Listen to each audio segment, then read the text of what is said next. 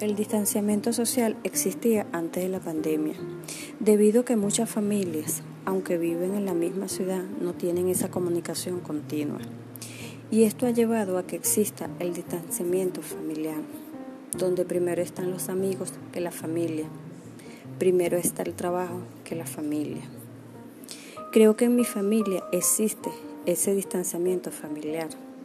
En muchas oportunidades ha reinado el egoísmo la envidia.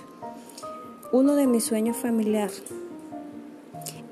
es donde yo pueda estar nuevamente con mi madre, que ante la pandemia estábamos distanciadas, pero ahora lo veo eterno, donde cada día recuerdo todas sus palabras hermosas que siempre me, me dice.